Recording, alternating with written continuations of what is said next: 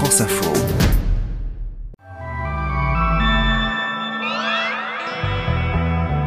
Lundi 25 avril, et si un jour on arrêtait d'aller voter? C'est quoi de voter jamais pour quelqu'un qu'on apprécie, toujours voter contre, etc. Il y a un truc qui va pas dans cette démocratie. 40% des jeunes électeurs se sont abstenus hier. Ce scrutin a accéléré une tendance de fond. Désormais, pour donner son avis, on choisit la rue plutôt que le bureau de vote. Euh, Qu'est-ce qu'il va falloir faire? Bah, continuer à se mobiliser, quoi. Faut sortir dans la rue, continuer à se faire groupe et euh, voilà, quoi. Alors comment retisser les liens entre les électeurs et les institutions? Gouvernement se dit prêt à y travailler, Nous devons répondre à cette insatisfaction démocratique. mais il faudra réformer le système en profondeur, me dit mon invité, professeur en sciences politiques. Je pense que la démocratie directe est quelque chose qui, qui, Mhm. qui touche quand même euh, beaucoup plus la jeunesse, l'idée que sa voix puisse directement euh, compter sur un certain nombre de sujets qui lui importent. Bienvenue, je suis Céline Aslo, et c'est parti pour le quart d'heure.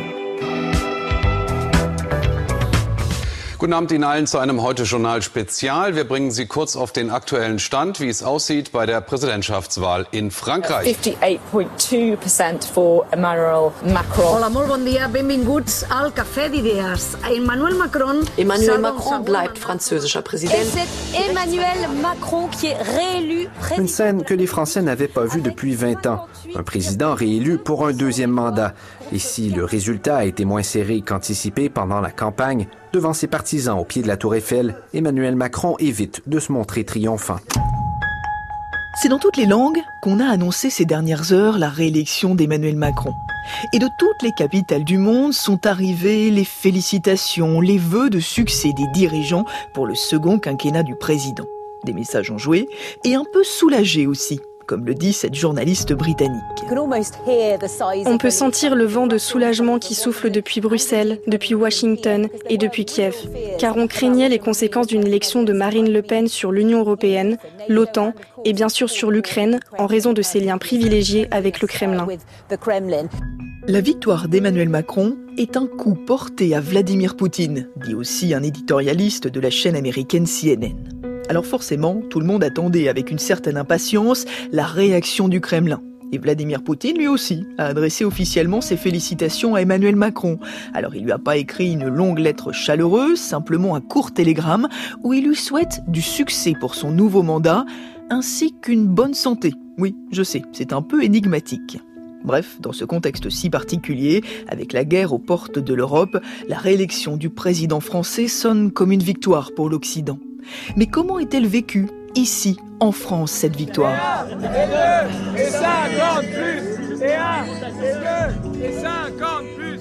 Passé les premières heures de liesse, hier soir au Champ de Mars, on ne peut pas vraiment dire que ce soit l'euphorie, ou le soulagement même, dans une grande partie de la France. Pourtant, le score est net, 58 à 42. Sur le papier, la victoire est sans appel, mais c'est l'amertume qui semble dominer la France en ce lendemain de second tour. L'amertume évidemment des électeurs de Marine Le Pen, déçus de voir la candidate échouer encore une fois à la porte de l'Élysée. Dégoûté, quoi. Les gens n'ont pas compris, ils ont encore voté pour lui. euh, Une grosse interrogation, quoi.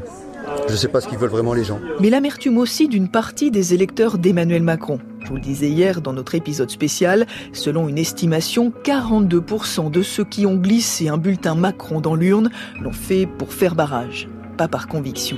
Je me sentais un peu prise au piège, voilà, euh, comme euh, la plupart des gens disent, le choix entre la peste et, le choléra. Et, en vrai, euh, répétition de ce qui s'est passé il y a cinq ans. Et, euh, donc euh, voilà, j'ai l'impression de toujours revivre les mêmes choses et c'est.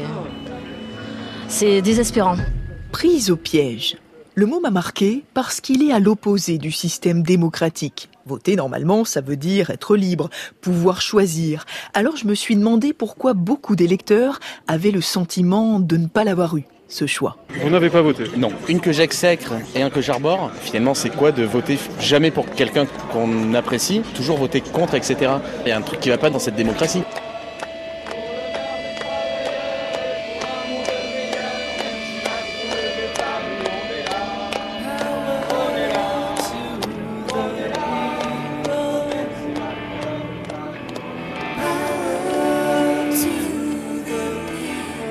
Encore, l'abstention a été très forte.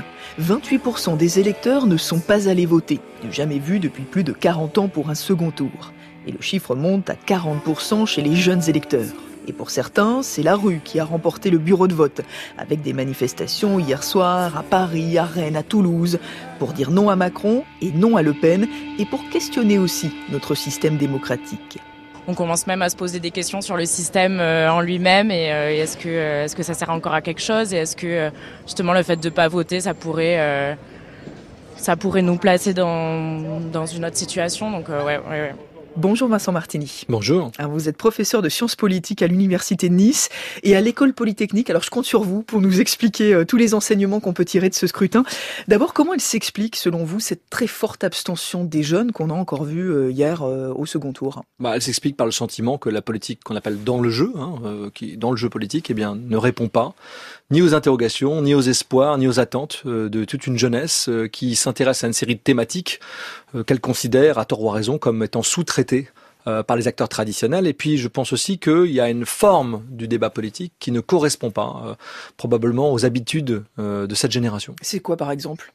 J'ai l'impression qu'il y a une espèce de très grande formalité, le fait aussi que le débat politique se passe dans des médias qui ne sont pas consultés par les jeunes. Il ne faut pas oublier qu'il y a très peu de jeunes qui regardent la télévision de flux, comme on appelle ça, ou qui mhm. écoutent les médias dits de flux, c'est-à-dire la radio, euh, que ce soit France Info ou n'importe quelle euh, chaîne euh, publique ou privée, la télévision, ça fonctionne pas comme ça. On, constate d'ailleurs que les candidats qui ont fait des très bons scores auprès de la jeunesse, je pense à Jean-Luc Mélenchon, sont ceux qui ont fait l'effort de se rendre sur TikTok, sur Snapchat, sur toute une série de médias qui touchent beaucoup plus cette, cette, génération d'âge. Donc il y a une façon déjà d'être atteint par la parole politique, hein, qui est pas évidente, et deuxièmement, il y a peut-être un désenchantement sur une série aussi de thématiques. Je pense à l'environnement, qui est une thématique très importante pour la jeunesse et dont elle a eu euh, le sentiment, à mon avis, à raison d'ailleurs, qu'elle avait été vraiment sous-traitée pendant la campagne. Alors au-delà de l'abstention, euh, il y a beaucoup plus d'électeurs qu'on entend dire, voilà, voter ça sert plus à rien, euh, je vois pas à quoi ça va servir, ils sont tous pareils, ma voix servira à rien. Est-ce que ça, vous l'avez déjà entendu avant ou est-ce que c'est quelque chose de nouveau sur ce scrutin? Alors non, c'est pas une chose nouvelle. L'idée que le vote ne sert à rien, c'est une vieille idée française, euh, enfin une vieille idée dans toutes les démocraties d'ailleurs euh, libérales. Hein. Je rappelle quand même qu'on est toujours très inquiet par les hauts niveaux d'abstention à l'élection présidentielle, mais pour mémoire quand même, une élection américaine, c'est entre 55 et 60% de vote, c'est-à-dire beaucoup moins que ce qui se joue en France l'élection présidentielle, elle continue de rassembler quand même une grande partie de la population française. Mais il est vrai que dans cette population française, la jeunesse, avec plus de 40% d'abstention à chacun des deux tours, elle est un peu l'oubliée finalement de la participation. C'est la catégorie de population qui vote le moins de toutes les formes de population. Euh, dans 10 ans, dans 20 ans, est-ce qu'ils vont retourner voter euh, comme leurs parents, comme leurs grands-parents, ou est-ce que vraiment euh, pour eux ça sera jamais un réflexe? Alors c'est difficile à dire. Ce que je, peux vous dire, c'est que la socialisation politique, c'est-à-dire le fait de rentrer dans le champ politique, se fait de moins en moins par le vote. Avant, on vous disait, tu as 18 ans, tu vas voter pour la première fois. Ouais, c'est un rituel. Et c'est comme ça, c'est un mm. rituel, c'est un rituel de passage. Mm. Et ça, en revanche, ce rituel de passage, c'est vrai qu'il est bien amoindri. Il est beaucoup moins important qu'il ne l'avait été dans le passé. Et aujourd'hui, beaucoup de jeunes considèrent que le vote n'est pas le point d'entrée dans le champ politique, le point de socialisation. Ils préfèrent, par exemple, aller soit militer dans des associations, soit intervenir sur les réseaux sociaux, soit faire des groupes de discussion. Ça, leur paraît plus plus plus central que que simplement euh, voter ce phénomène n'est pas nouveau, mais il s'accentue, je le disais. Euh, j'ai l'impression que là, en effet, on a toute une jeunesse qui croit de moins en moins à cette pratique-là, aussi parce qu'elle a le sentiment que la démocratie représentative, même si elle ne le formule pas comme ça, euh, est essoufflée, qu'elle n'arrive pas à intégrer ces thématiques, et que plus que jamais, surtout, le vote aujourd'hui est entre les mains d'une catégorie de population qui a plus de 65 ans et qui désigne euh, les vainqueurs de chaque élection. Qu'à ce titre-là, les thématiques mobilisées dans la campagne, les centres d'intérêt, que ce soit les retraites, l'immigration, l'insécurité, toutes ces questions qui ne concernent pas vraiment la jeunesse, eh bien, mettent de côté les priorités de la jeunesse, qui sont l'écologie, sa place dans la société, euh, quel monde on est en train de préparer pour demain, parce que c'est le monde qui leur sera transmis. Il me semble que s'il n'y a pas de réforme des institutions, s'il n'y a pas de changement et de revivification de la démocratie représentative, on pourrait tout à fait imaginer vraiment des effondrements durables du vote dans cette catégorie d'âge qui considère encore une fois que ce vote ne les concerne pas.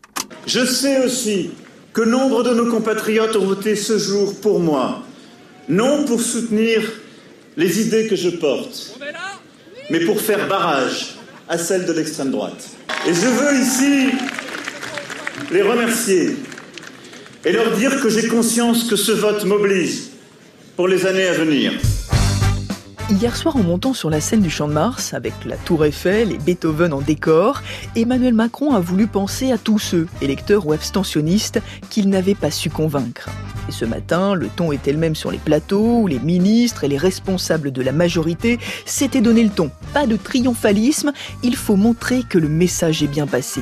L'abstention est un cri d'alerte, dit Christophe Castaner. Aujourd'hui, nos concitoyens se posent la question de savoir est-ce que ça sert à quelque chose d'aller voter pour un président de la République ou dans une élection euh, en général? Il faut retisser les liens entre les Français et leur démocratie, selon Bruno Le Maire. Nous devons répondre à cette insatisfaction démocratique pour que nos institutions retrouvent leur équilibre et répondent aux attentes des Français. Et pour cela, le gouvernement doit inventer une autre manière de faire de la politique, dit Gabriel Attal. De la politique au quotidien, pas seulement une fois tous les cinq ans dans les bureaux de vote. Ça va passer par une association plus près du terrain. Si je prends l'éducation par exemple, des parents d'élèves, des enseignants, des directeurs d'établissements, peut-être parfois des élèves aussi, pour identifier avec eux, au plus près du terrain, des idées, des innovations, des solutions. Parfois elles existent d'ailleurs sur le terrain. C'est ça, alors un de ces quatre, hein Mais est-ce que tout ça va suffire? J'ai demandé à Vincent Martini comment on pourrait rebâtir la confiance des électeurs dans le vote et dans les institutions. Alors il y a plusieurs outils. Euh, il me semble que le premier, euh, là celui qui s'ouvre devant nous, qui va pas arriver tout de suite, mais ça serait évidemment l'introduction d'un scrutin proportionnel. Euh, lors des élections législatives, c'est-à-dire donner le sentiment que les forces politiques peuvent être mieux représentées dans leur pluralité. Ça, ça pourra séduire une partie des Français, même si je pense que la jeunesse n'y est pas forcément euh, aussi euh, attentive que d'autres catégories de population.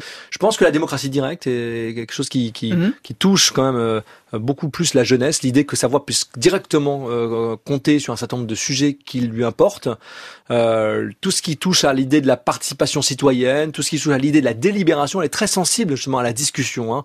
On peut pas imposer d'en haut, on demande une forme d'horizontalité. Toutes ces notions sont des notions très importantes parmi l'électorat assez jeune qui, justement, pour se faire une idée, a besoin de discuter. Et c'est ça aussi la socialisation politique.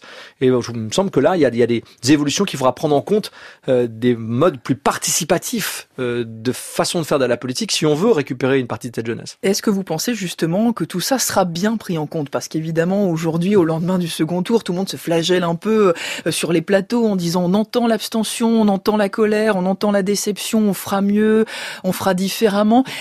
Est-ce que ça sera vraiment le cas ou est-ce que finalement on se dit euh, rendez-vous dans cinq ans? Je sais que vous n'avez pas de boule de cristal, mais enfin, je vous demande votre avis de simplement, professeur de sciences politiques. C'est difficile à dire, c'est difficile à dire. Euh, rien n'indique que ce sera fait. Voilà. Rien n'indique que ça sera fait. J'aimerais bien vous fournir une autre réponse, mm. mais moi j'ai le sentiment pour l'instant en tout cas que euh, les acteurs au pouvoir et la classe politique en général, les acteurs politiques en général ont le sentiment qu'ils vont encore pouvoir s'en sortir en faisant des aménagements à la marge.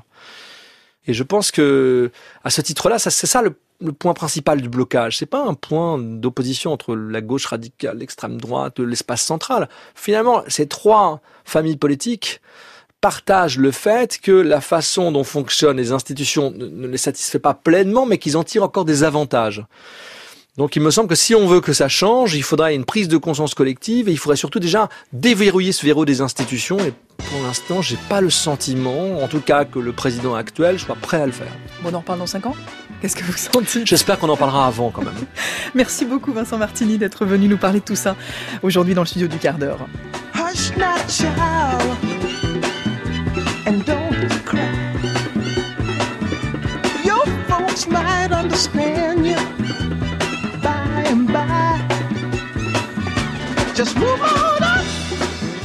Allez, c'est fini pour ce soir.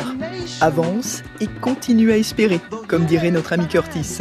Et moi je vous dis à demain pour un nouvel épisode du quart d'heure.